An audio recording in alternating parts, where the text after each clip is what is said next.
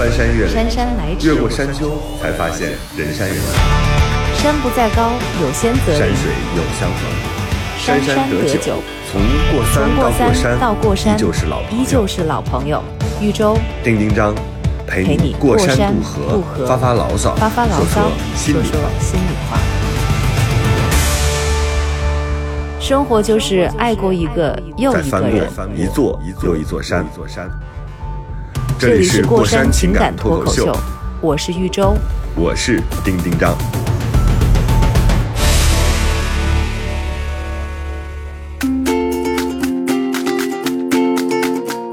Hello，大家好，这里是过山情感脱口秀，我是丁丁张。大家好，我是玉州。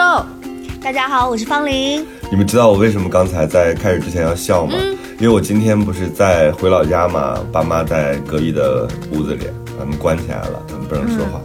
呃，然后我呢就点开这个录音，录音上面有一个地址，它不是默认的嘛？对。然后这个地址上面写着“富趣口才表演艺术中心”，真的比我家那个红喜台牙科好太多了。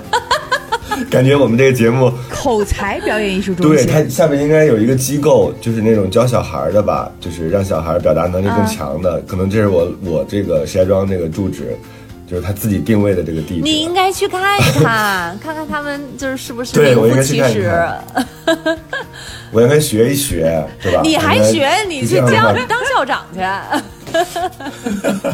我跟你说，我跟你说，你们就这就凡尔赛了。你们怎么就觉得你们自己口才好呢？啊，我们口才，真的，人家还能办一中心。我有的时候我会有这个自我怀疑，就是别人会觉得说你，我不知道我自己是不是一个会说话的人。就是如果吵架的话，我好像也吵不赢。就是那个应用，就是因为你这个口才，比如说我们谈，呃，做节目或者是我们聊天儿，我觉得这些是没问题，因为它都在一个相对比较平和。你做节目有导演，有那么多人是吧？对方也做好了准备。然后，嗯，像我们这种录节目呢，因为我们基于熟悉，基于我们呃彼此了解，我们又很讨很聊得来。但是吵架这种，就是你有很多时候是对方是什么样的人，你根本不知道。就这种，我就觉得，我觉得吵架不能够跟口才挂挂钩，因为吵架是另外一个语言体系，它是被那种情绪给冲昏了头脑之后，在那种情境下面很难去有很强的逻辑性，因为是被情绪冲昏了头脑嘛，所以你就不能够谈逻辑，也不能够谈措辞，因为全部都是一种情绪的爆发。但是我觉得口才应该是你在正常的情况下。你的逻辑性、你的表达够不够清楚？我吵架，我就觉得很多时候就是白天吵了，晚上回家再想，就觉得哎呀，我当时如果来这句 我也是，就。特后悔，就我当时应该这样讲，我那应该抓到 那个点。对对对对，而且你看那个电视剧里的那些你们真的会啊想吗？会想啊，我到现在有的时候偶尔都会还会冒出来几个不知道就陈年往事，然后自己没有吵赢的局，或者是就是很憋对屈对对对，你现在讲一个嘛，讲那你一个周周。先讲一个，你到现在为止，就是你觉得特别想要回去那个时候重新吵一场的架，那个现场，啊，想要再回去吵倒是可能没有，但是反正那事儿就感觉特憋屈，有好几个，嗯，就是我们搬了新家之后。然后那一次是跟嗯爸爸妈妈还有姐姐，我们一起去那个附近的一个特别大的一个那个商场，就很齐全，然后嗯还有宜家那种，呃，就连在一起的那种综合体的大商场去吃饭。嗯，人巨多无比。然后呢，我们就在走的时候，就中间好像有人在演出还是什么的，反正就是就是有一个东西吸引了我妈妈。呃，完了之后呢，突然就我我我也没有盯着他，就突然就听到有一声那个就是有就两个人撞在一块儿了，回头一看是我妈跟一个踩着那个。呃，独轮车不是独轮车，就是那种滑板的一个小孩儿，那小孩儿可能才嗯四五岁的样子吧。然后人家他小孩是踩着滑板，我我妈一老人就是那样正常走路，但是我妈可能没有看前面，就太危险了就。对，就撞撞到一起了。撞到一块儿的时候呢，我妈的第一反应是先抱着那孩子，就是自自然的本能反应啊，嗯先抱着他。然后我妈问了一句：“你没事儿吧？”然后那个小孩也没嗯怎么说话，然后就走了。结果人家小孩的家长那大人，哇，特别凶神恶煞的就冲过来了。他说：“哦他说你怎么撞我小孩啊？然后你没长眼睛啊？嗯你这么大一个人，怎么撞我小孩啊？就这样，就一下子就就嗯就上来了。我当时我都有点懵啊。然后我姐姐就是很护家人的那一种嘛，所以她当当时就说。嗯我这个是当场就写了一首歌词，我左手指着月，只要能写 rap 就好了。右手指着你，你在月亮下面，月亮在见证，到底是谁的责任？就是那样。然后我姐姐就说：“这个我给大家那个科普一下，我科普一下，因为玉科江玉江是我超爱的超爱的一个作词人，然后他在央视工作嘛，嗯然后他自己写的那个周深和萨顶顶那个那首就左手指月，其实原来萨顶顶唱的，对然后后来你知道吗？就拔了萝卜带出泥。我就发现有好多，连孙就是孙楠也唱过玉江写的歌。啊对对我之前，哎呀，我觉得失敬失敬了，失敬了。就姐姐写过很多，还写过很多晚会歌曲。是，嗯，还有公益歌曲，好厉害，姐姐。对对，喜欢很棒的这个，姐姐。对她还好还好，就是也没有什么名利，但是她自己很享受这件事情，这是这是她最我觉得最有价值的地方。嗯嗯，她从 从学生时代就喜欢写作，就天天都在写，不停的写，一直写到。而且方玲，你你一会儿咱们那个录完之后，你可以去搜一下她姐姐那个词作啊，她有的那种晚会的那种就特可怕，但是有那种她自己就是、嗯呃类似于这种就是左手指月这样的东西，就特别神，就有一种那种天外飞仙的感觉所以。我每次每次姐姐发嗯朋友圈，或者是有机会我逮逮着她跟她聊的时候，就说：“哎呀，这个真的是很棒，因为你能感受到那个词之间那种天地啊辽阔。”她我听一下她怎么吵架吧，先，就 是拉到凡尘。画面，吵架不行，拉到凡尘 再会写，再会说，吵架吵架都不行。我给她报一个富趣口才表演艺术中心，给他报一个班儿。而且我跟你讲，我发现往往越是就是你很会说、很会写的人，在吵架的时候，尤其是跟跟别人讲理的时候，呃，尤其是在自己占理的时候，都吵不过人家 没理的人。对，就是就是你就对你你因为你去。你占理，人家越没理，然后你就会越生气。你越生气，你越哆嗦，就说不出整句的话来。就是这么个原因。对，然后所以我我姐姐就护家人，有对方就说我这小孩儿，然后我姐姐说这是老人啊，是吧？就跟人想想着要跟人家讲理，而且。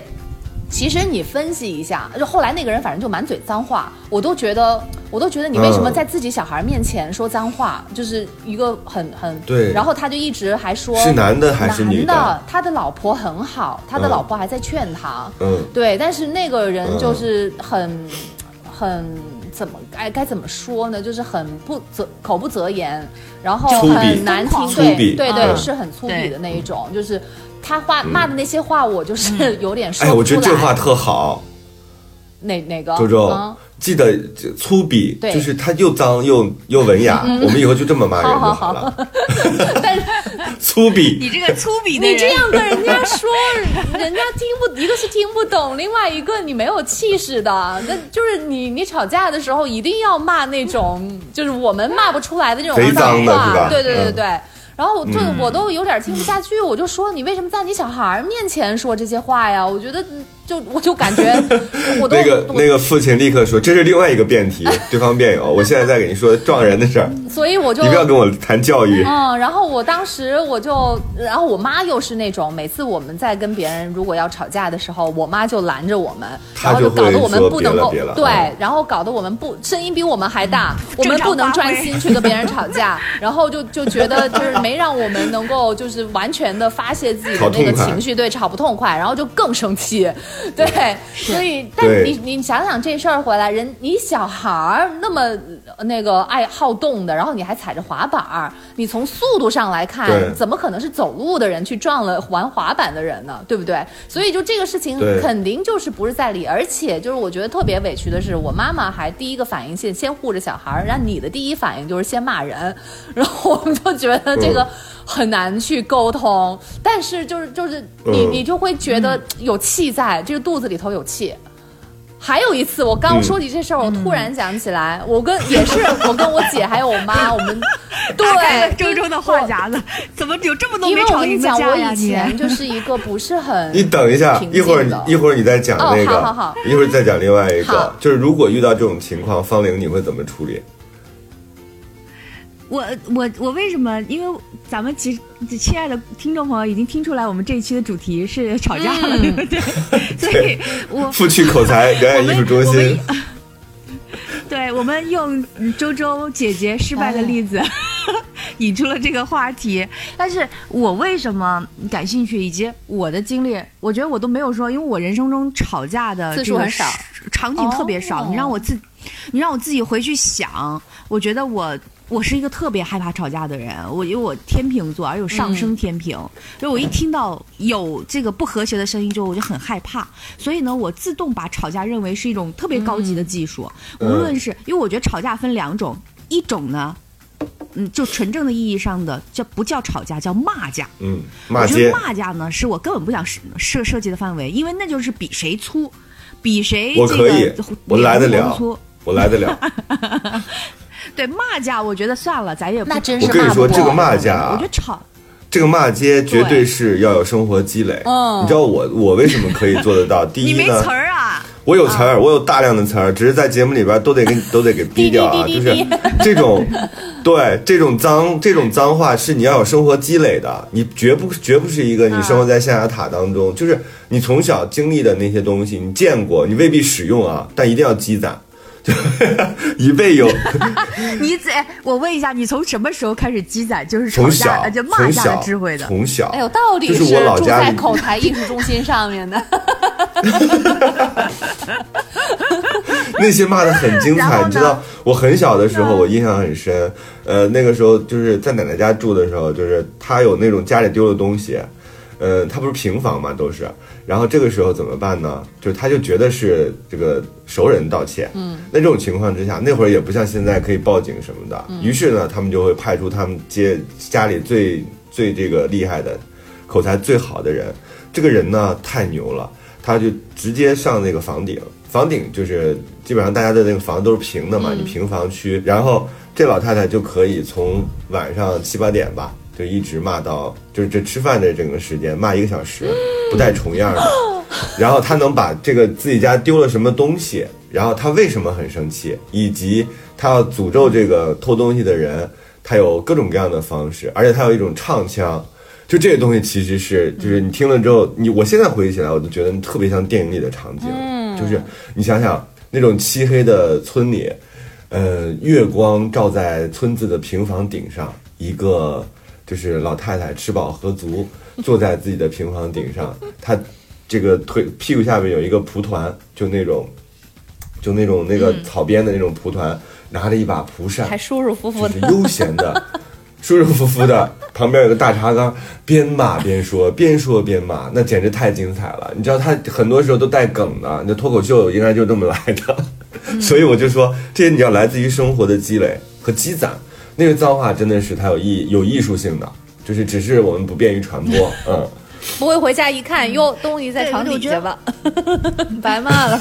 也有可能 不，但是他骂的那个过程他是享受的，他是享受的因为。我我也见过像这样子的，尤其是就是尤其是我说呃不，这不是这个歧视，嗯歧视性别歧视啊，嗯我觉得尤其是女性，因为你看过就是这样的形象，往往就是老太太哈。对我也不知道这个这个，因为我们不知道这个乐趣在哪儿，但是我相信他一定有乐趣，他未必非得有一个真正的人的目标。他有一个展示他可，能他有一个展示性。对他，对他有一点儿有一点儿怼天怼地，就是我就不服的这么一种气势在里面。对，生活就是爱过一个又一个再人。翻过一座又一座山。这里是过山情感脱口秀，我是一周。我是丁丁张。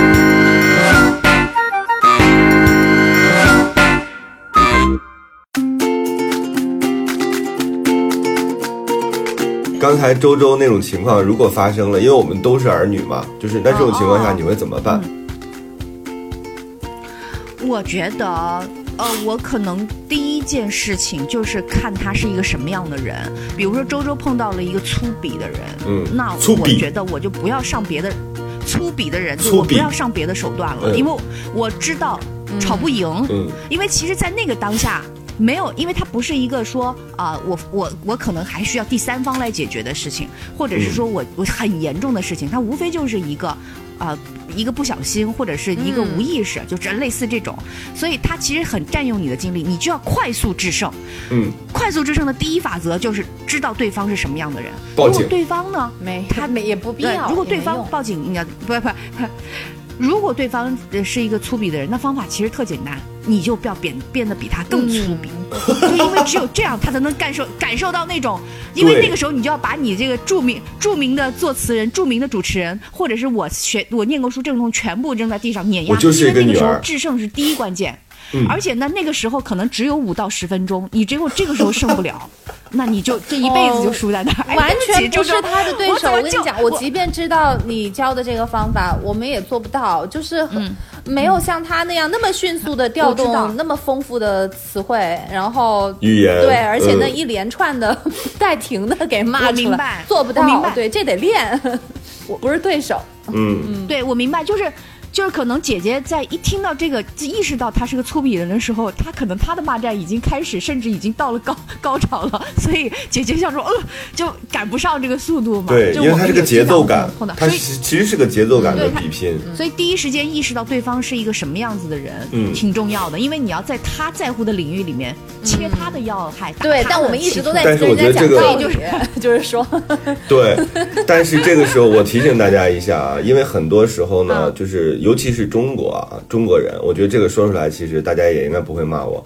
就是很多人他那个，就他只有认为自己的家人和孩子和自己认识的人是朋友、是亲人。说，对了，他对其他，他对其他的人，他不认为对方是人类，真的。就是他甚至都觉得这只要你跟我没关系，你就是就是其他的生物。所以这个其实是我特别讨厌中国人的一点，真的是。他只以这个亲戚关系或者血缘关系来判断自己和这个人的深浅程度，他没有把对方当成一个正常的人。对对，而且所以也没有想过你要在这种去情况之下啊关爱或者关心啊，就不管他怪对。怎样，嗯，我那天看了一个观点，我觉得这个有助于疏解周周的那个情绪。就是李海鹏是一个就是写写文章很厉害的人啊，原来是某个杂志的主笔，然后他就说，他说如果在有人我遇到那种熊小孩，然后特别讨厌的时候，然后我会不会生气？嗯，就是他说他有一天是去干什么？是去一个医院，然后就看到一个小孩就跟他妈妈拉拉扯扯从医院的走廊里走过来，妈妈好像在劝这小孩什么，小孩特别不满意，但是小孩路过他的时候踢了他一脚。其实你说他就是无妄之灾啊，就是小孩就是大概七八岁的样子，就是踢了故意的，他就是有点发泄情绪。怎么有然后这个时候他妈妈立刻出来，嗯。他妈妈立刻出来说对不起，对不起，对不起，哦。那个呃那个实在是不好意思。然后这个李海鹏就说没问题，嗯、你呃小孩嘛就走了。然后那个呃妈妈他就听到妈妈在背后说说那个你怎么能这样踢别人什么的，小孩还在那儿就嘟嘟囔囔的，他就认为这件事没有问题，但他把这个东西放在了微博上。他底下的评论里边，其实你就能看出来中国人很多对这件事情的态度啊。很多人就会认为说如果家长这对别人会认为说，家长如果不管，我就要替他管管了。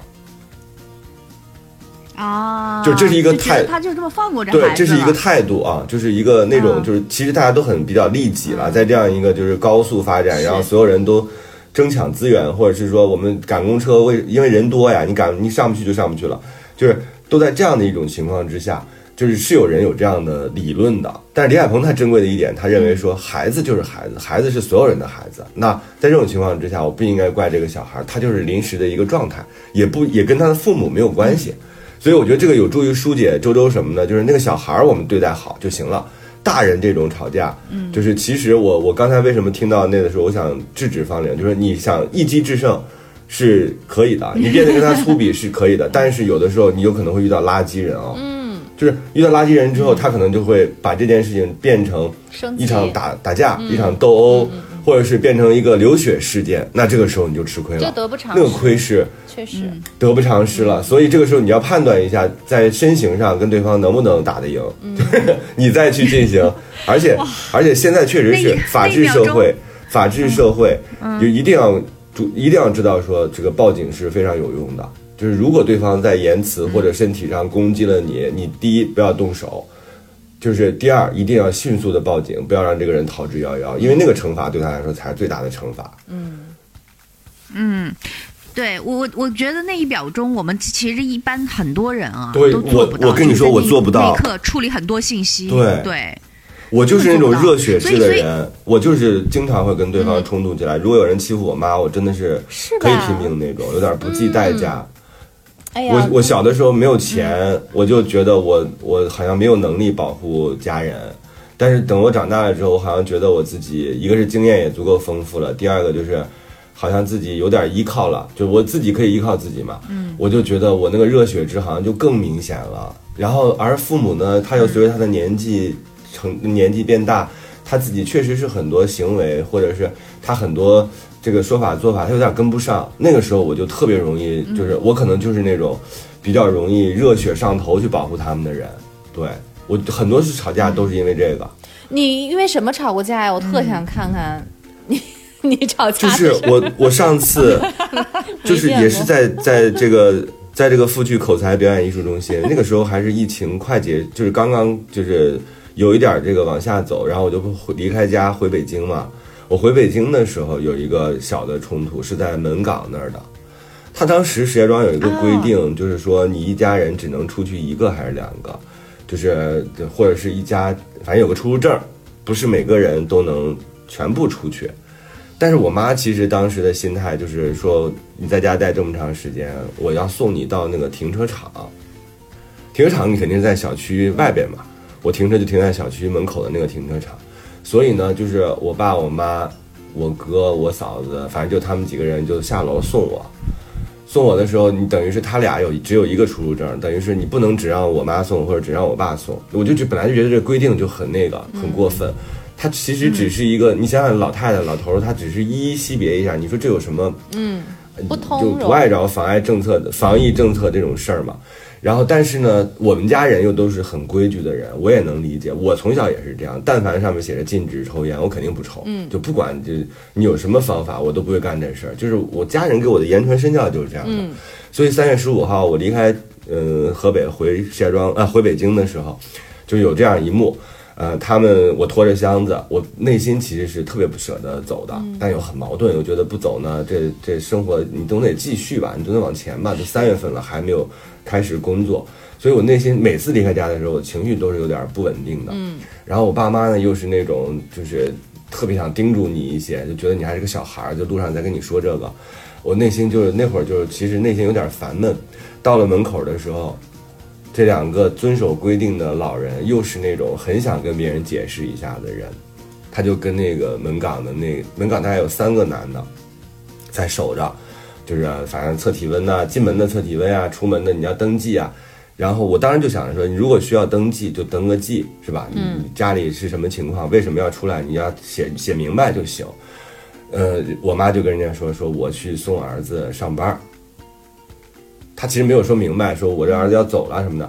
然后那个那个门岗的人呢，他其实都已经人都出来半截了，门岗的人就说说了一句阴阳怪气的话，我当时那个火就蹭起来了，我确实是有点没压住，因为我前面有这个情绪的铺垫、啊对对对对对他说他说都多大了儿子了还送儿子上班，他等于挤兑了一声我妈。我哦回、，这不能忍。我回头就跟这个人说：“我说你说让我走，呃，嗯能让出来就出来，不让出来就不出来。嗯，你不用说这样的话。我说你说这些有的没的干嘛？就是嘴很贱，你不觉得嗯吗？就是我没有说这个嘴很贱，我内心就觉得我那火真的上来，我真的是当时没压住，所以就是。”呃，我就回头说了他两句，那个人没有回回话，旁边那个人 就是有一个更年轻的人，一样的情况。旁边那个更年轻的人就就冲过来开始说：“啊，你什么什么什么，意思就是好像我在阻碍这个防疫政策一样，就开始给我上纲上线。”我就拉着箱子，我头也没有回，但我内心非常难过。我其实是可以吵赢这场架的。我甚至后来我就觉得，这个期间吧，所有的人都会你知道有很多拿着鸡毛当令箭的，而且我也确实是不想让父母难看。就是我就拉着车到了那个停车场，然后这个时候我爸妈又要非要跟我拍照，于是就拍下拍下了一张我脸特别臭，然后我说为什么要拍照？然后我脸特别臭，在停车场，我和我爸、我妈两个人像压着一个那个犯人一样的我，就是那个是我今年吵的一次架，但其实没有吵起来啊。你没如果对呀、你吵起来的话，根本就没我觉得吵啊。对，但是我就是憋得慌，我就当时我说我第一我不应该那么冲动，声音很难听，我应该非常理智的跟他说，就是把这个事儿说明白，就是。第二，我觉得其实我当时也没有必要，但是如果不是前面那个情绪铺垫的话，我也觉得我没有必要发那个火。当时就是有一股一股邪火，我说你这是我的家，这是我买的房，我我现在在做一个特别正当的事情。那个时候就有一些关于自由啊什么，当然还有人不有不同意见啊，说应该管得更严。但是我已经说得很清楚了，我可以做登记的，对吧？对我也不是说不尊重你们，我也不觉得你们在门口就是真的在给我设置障碍。就这件事儿，就真的一直是我想起来的时候还是会有生气。但是你要这，你之但是我哥前现在就哦、no no no no，你你之前我哥就很理智了，嗯我哥现在就说你千万不要跟这些人发生任何的争执，他就觉得没必要，没必要浪费情绪，甚至你未来你真的吵熟的人。吵，对对，他比我大几岁吧，对他就觉得完全不要跟这些人对着干。但是我特能理解你，因为你之前说你在这个前面这件事件的前面，你有情绪的累积，所以其实嗯这个、这个事情只是一个导火索而已。你你的对，别说你，别说你那个撞我妈一下了，你这样言语上我都觉得你太不尊重人了。你把我们当成什么？我们是你们小区里的狗吗？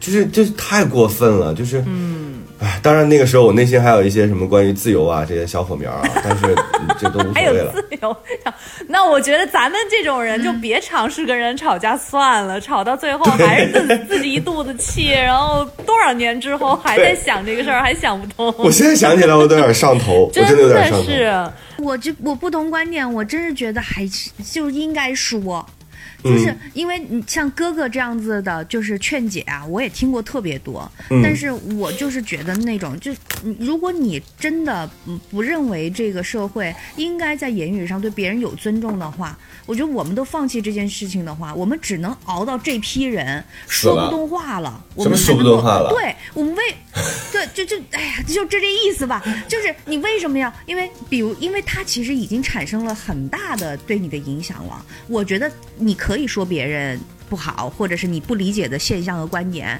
你别让人听见。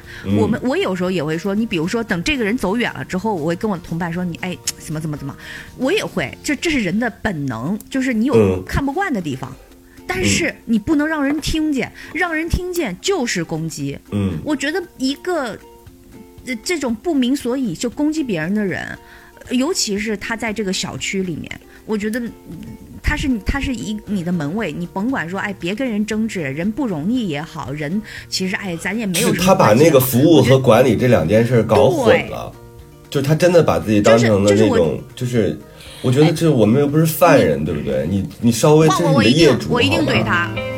生活就是爱过一个又一个人。再翻过一座又一座山，座山。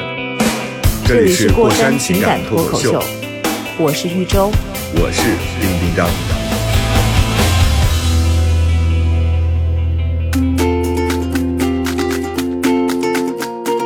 有没有发现，就是有很多的这种让我们很生气的事情，有没有可能是因为我们对别人期望太高了？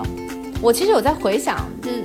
对。尤其是跟陌生人，嗯。是尤其尤其跟服务行业的人，跟陌生人之间，我但是我们对别人都很好啊，这是因为这就是问题，这就是问题。就是很多时候，就是我们已经觉得自己做的很到位了，我们也留了余地，然后也做了该做的事情，但是在这种情况下，对方还得寸进尺，或者是就是完全就就是就是完全不感激我们的这种行为，就不在一个层次上能够沟通的那种，然后我们就会特别的生气。我想了一下，很多情况其实都是这样，对于他们的期望太高了，才会。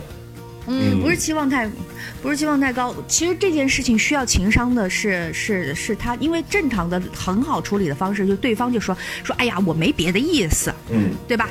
就完了，其实咱们就结束了。但是呢，基基于我觉得，但是这件事情让他意识到不对是应该的。嗯，我觉得丁丁章回回回怼那一句哈，不管他语气轻轻重，他可能因为有情绪，他可能生气的部分多一点，嗯就是那种就是哎呀调侃的意味少一点，但是让对方意识到不可以这样，我觉他不会得这是很意识到，基础的他不能这样而且说的。我觉得那个男的意识到了。嗯，冲出来的那个嗯年轻的可能没有意识到，哦拿鸡毛当令箭嘛，嗯就是他会他他想从别的角度切入这件事情，指责你，但是嗯谁会被这种逻辑绕进去呢？嗯，我觉得那个年长的不说话的，他可能意识到了，说嗨，就我看不惯，就你也不能就是让别人这这么说出来，对吧？嗯我他肯定意识得到，只是呢，我觉得这算是一个好的结果，对方也不会 太记仇，因为真正说话这话的人意识得到。嗯那个那个在旁边就是鸡飞狗跳的那个人啊，意不意识到谁他的？真的是我也觉得管他呢很莫因为他也不知道。对对，但是我就觉得我自己情绪没管理好嘛，就是，你为什么要在这个你这离开家还叫的时候？情绪没有管理好？我觉得你没有跟他正面吵起来，针锋相对的，就已经是很好的在管理你的情绪了。没丁一章，你放心，你放心，就是这个真正呃给你有言语刺激的人意识到了，嗯而且就是也会让你的父母觉得说，嗯，你你这个时候你要你要让父母觉得他不是说是一个修养的问题，你要让父母觉得就是这个有态度，但是不要再往下吵下去，是对给他们安全感。我觉得你处嗯处理的完全没问题。就小插曲而已，我就是觉得我嗯说的还不够他不够还笑笑多就，行了。我就觉得说的不够 不够准确，就是没有左手指月那种那种那种准确性。直击要害，然后就就 不是左手指着月，但指偏了。那晚而且我。觉得我们有的时候吵架，周周，我觉得我们有的时候吵架吧，我们特别容易陷入到一个逻辑，我们没有就事论事，因为我们想真的太多了。对你知道我当时生气的点还在于说，你的你是服务，你你管理是一种、哎一种。就是我们经常会把这个事情变成一个说，就像写论文一样，你容易把这个事情做大，但是其实他不并不需要大，他就是说她是一个老太太，她一个人之常情，就是你不应，他其实就是这么一个简单的事情，但是我们就会想到说，我是你的业主，我们需要一个被尊重的，啊就对对即便你有对对管理，我们都可以按照，就是我们是按照这个逻辑来的，哎真的但对方没有这个逻辑，是我跟你讲对方当然也是无意，但是他态度真的是非常轻慢和，好多时候和就是都是是求尊重，飞真的是求尊重我又想起来，就是我带嗯父母去泰国玩嘛，那一次刚从机场出来，嗯呃，然后呢，因为我们要租车，在那儿待的时间比较长，所以呢就去办理租车的事情。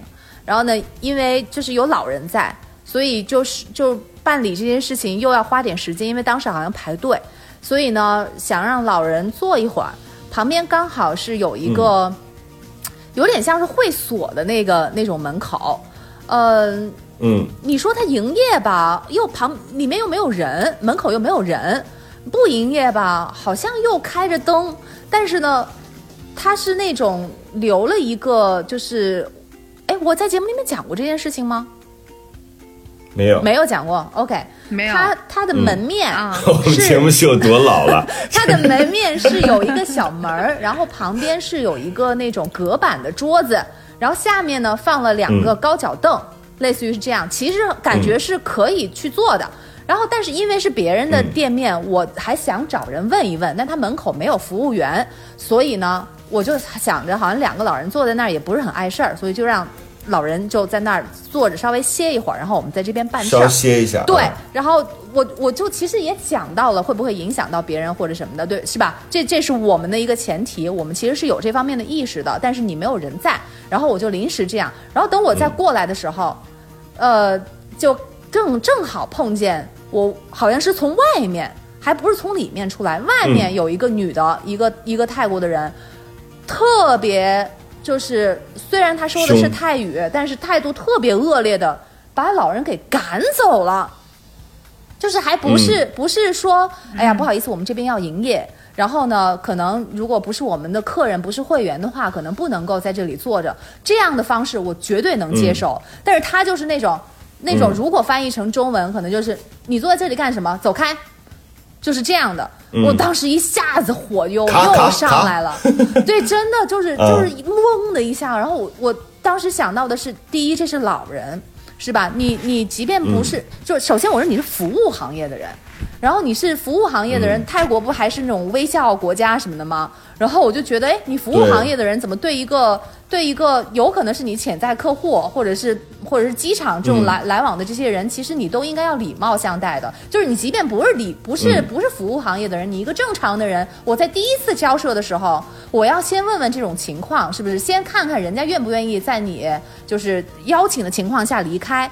对不对？我我我是嗯愿意的。如果他那样的话，我们绝对走。然后我还会跟他很抱歉的说不好意思，但我之前没有找到人，嗯就很抱歉。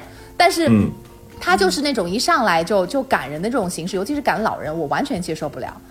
嗯，嗯，然后就是赶赶老人，我觉得老人的话，你不管你是什么样的身份，你是年轻人，你就要有一种尊重的心态。所以我当时我就觉得异常的没有被别人尊重，然后我的父母也没有被别人尊重，所以我经常是因为这种事情、就特别容易跟别人去生气，然后因为你知道嗯吗，周周，就是我们的父母太善良了。我们的父母如果是那种就是多吃多占的，或者是说他自己不受委屈，我们根本不用出头，我们甚至还要觉得，哎呀，你这个事儿做的不对。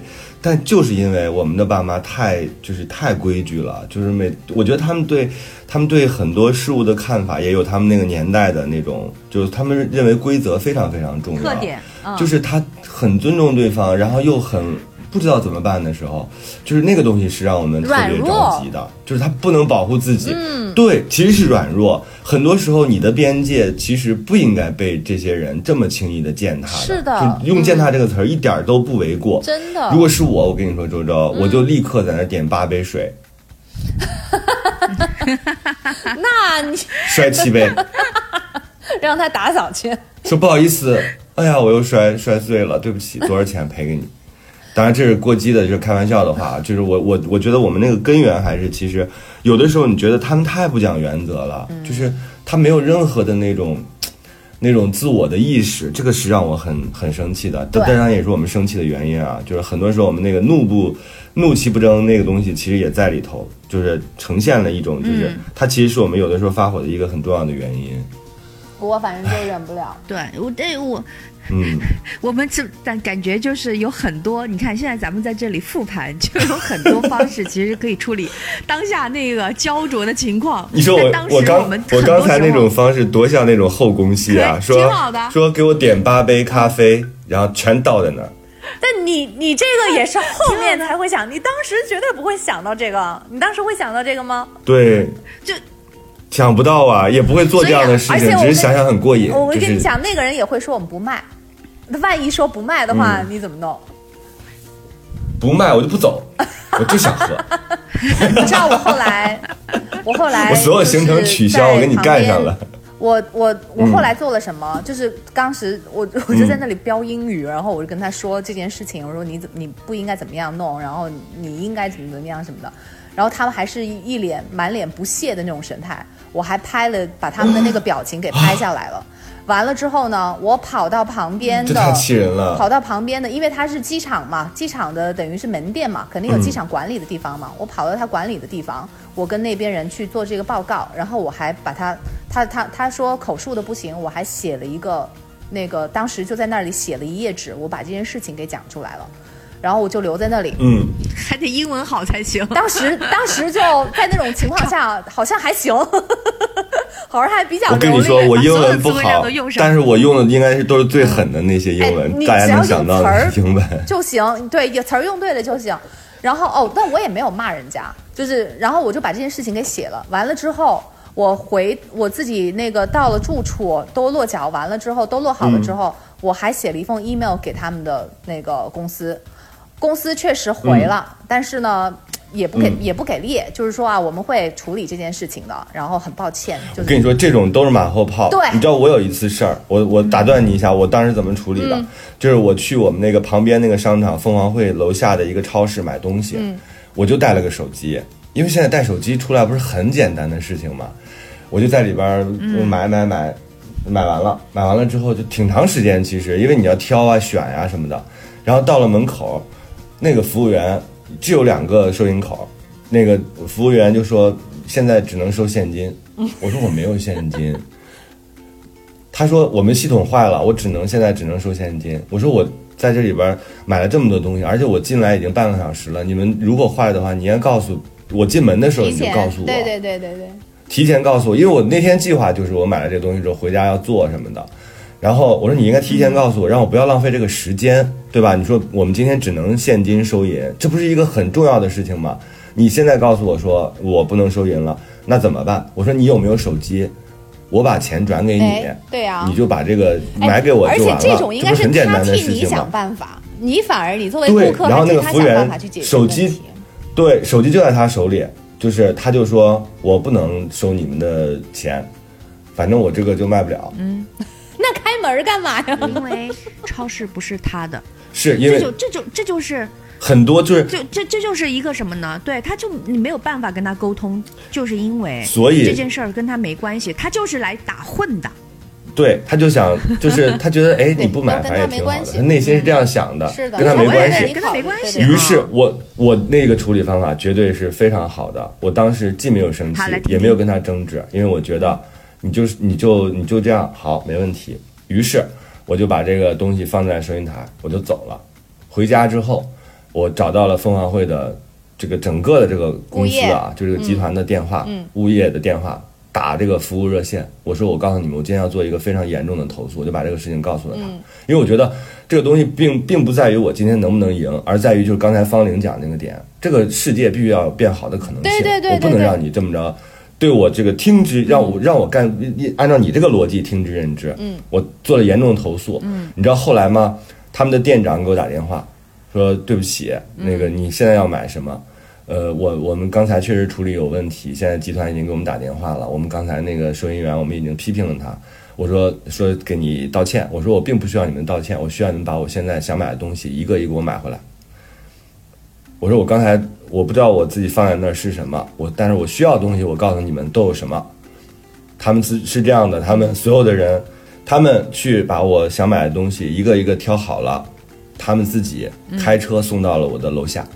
嗯，我到楼下拿这个东西的时候，那个店长亲自来了，把这个东西给我。我说我不会感谢你们的，我觉得这是你们应该做的，是因为你们当时耽误了我的时间。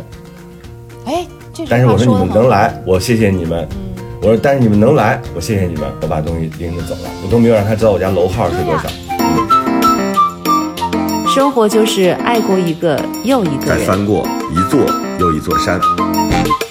这里是过山情感脱口秀，我是一舟。我是丁丁张。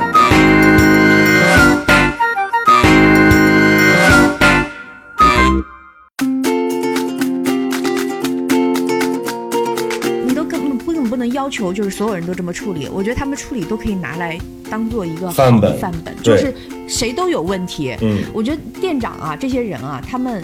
他，我觉得人就有的时候是这样的，他没有办法控制每一个人的言行。我有的时候为了一个东西生气的时候，我会分我我会生气这整个的集团或者整个的公司。对，但是其实你后来发现，没有不会，就他一定会有死角。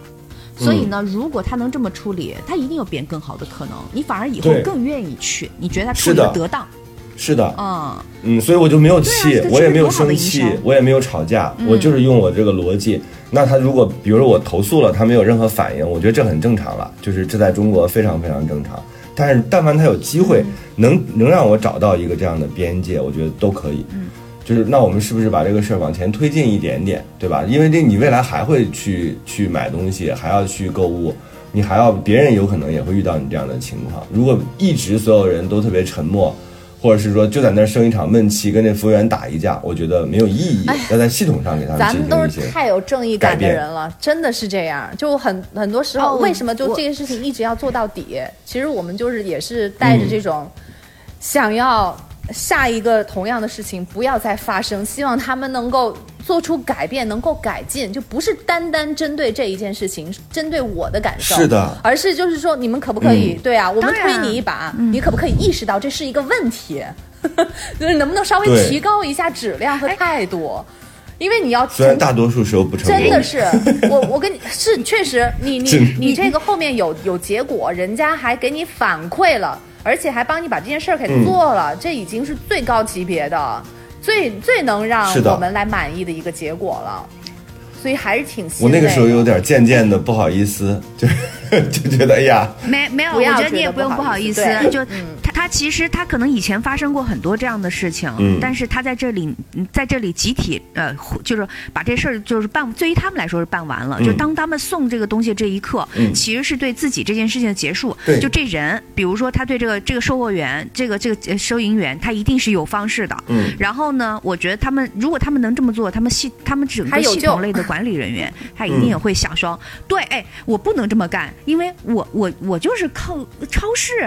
如果我失去了这些人，我以前还不知道失去了多少人呢。因为这些人可能也不会说什么吵吵不赢走了算了，对对对，嗯。就所以他对他来说这个级别并不高，就是他完成这个事情其实是应该的。嗯。对你来说你有点不好意思也正常，但是你也你也想到这一点，其实他不是你一个人的事儿。所以啊，我特别想通过节目跟所有的服务行业嗯或者是酒店呀、这种，你们千万不要拿一封道歉信，就是来来那个搪塞我们，因为做点事儿就是要做实际的事情。比如说啊，你这个位置已经变成了一个可供大家休息的位置，这些东西其实才是我们真正想要的。我们并不是说你对于我们有一个多么妥善的处理，你给我赔两百泰铢我就心情好了，不是。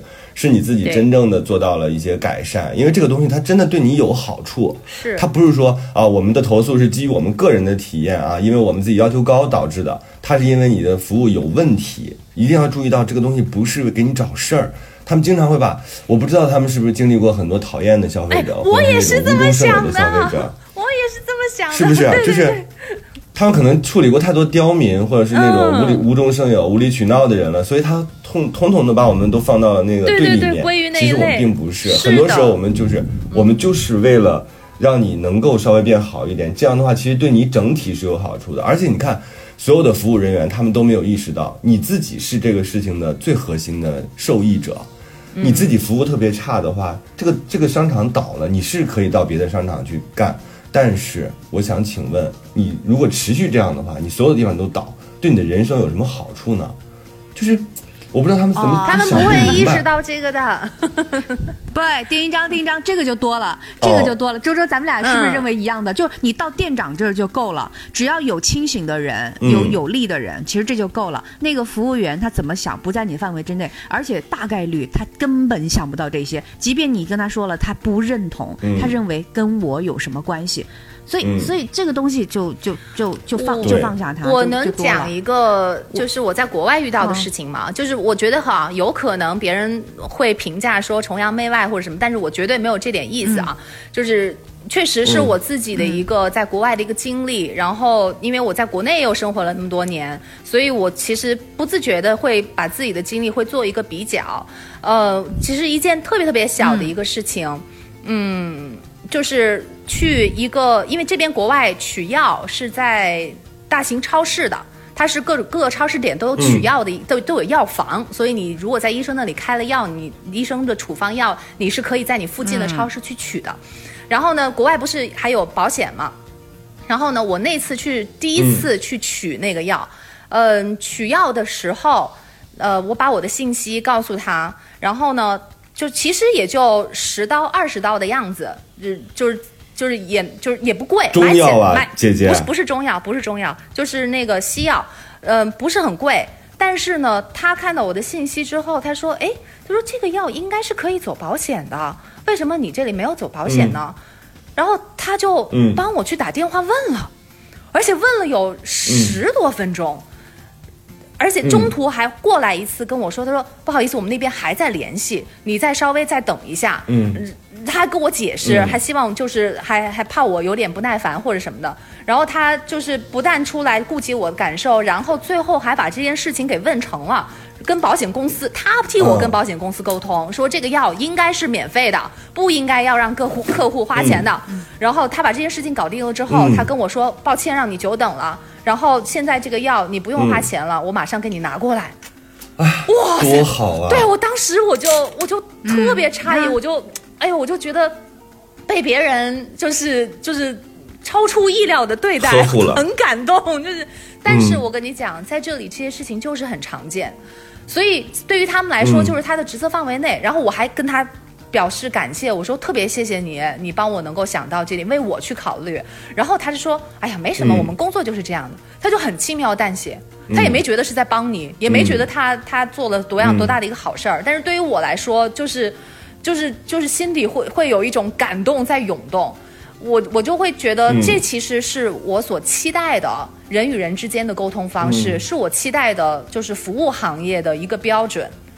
嗯嗯，虽然这是涉及到国内和国外的这样的一个地域的一个区别，但是我我确实我就是觉得，嗯，国内是可以发展到到这样一个一个高度的。我也殷切的希望它能够发展到这样一个高度，因为到了这种程度之后。人和人之间的沟通非常的舒服，就是你一天都是愉快的。他作为那个，他作为服务行业的人员，他的这个行为被我所感激了。他也会很开心，嗯，然后我被别人照照顾了，我感恩，我也很开心，所以双方都是很是很愉快，生活很轻松。就是为什么在生活当中经常要为了一点鸡毛蒜皮的大事儿，然后来扰动自己的情绪，我很不理解这一点。明明你稍微改变一下你的做法，或者是你的语气、你的态度，你稍微多想一点，两个人都可以很开心。为什么就不去多做？为什么一定要让别人的生活就就是充满了那种困扰和不理解？这样对你自己又有什么好处呢？对我，看着你开心，就是我不开心。对，我很不理解的就是这一点，对我我殷切的希望大家能够就是和睦的相处，真的，这是我对 真的对祖国的美好周周，你现在周周，你现在太过分了！你刚才那个殷切的那个重重音啊，重到那种真的有点负去口才表演艺术中心了。咬字归音非常之准确，对真的那种所以我们刚才的期望。因为周周的吐字归音非常的好，然后我们这一期节目先先到这里，然后我们下一期复去口才表演艺术中心依然是丁丁张、方玲和。和周周，我们一起带来这个吵架的艺术啊！表演口才下期下期继续见。我是丁丁张，我是豫州，下期见。左手拈着花，右手捂着剑，眉间落下了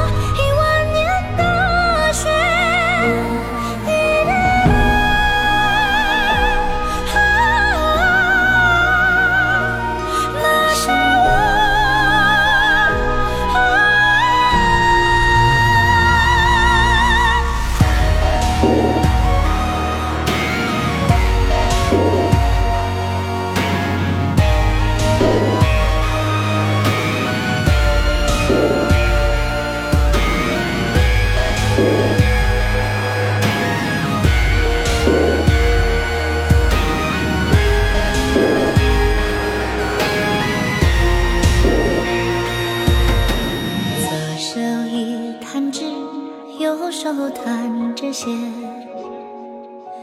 舟楫摆渡在忘川的水间。当烦恼能开出一朵莲，莫停歇，给我在